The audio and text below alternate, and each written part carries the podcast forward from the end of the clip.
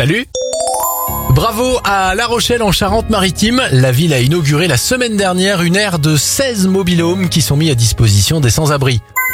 Direction la Suède maintenant avec un drone qui a sauvé la vie d'un septuagénaire alors qu'il faisait un malaise cardiaque. Sa femme a appelé les secours qui ont envoyé à distance un drone transportant un défibrillateur. En 3 minutes 30, le drone a livré et ainsi sauvé la vie de ce monsieur.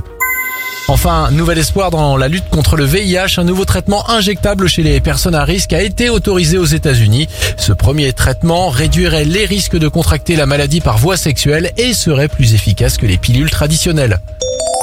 C'était votre journal des bonnes nouvelles pour le réécouter, c'est possible dès maintenant sur notre site internet et notre application Radioscoop.